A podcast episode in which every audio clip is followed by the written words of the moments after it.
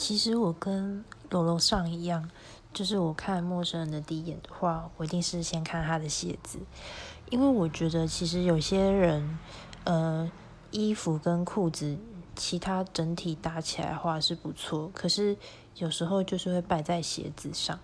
我不知道为什么台湾人有些穿鞋子就是会搭的不太好吧，就很微妙，也不是鞋子的问题。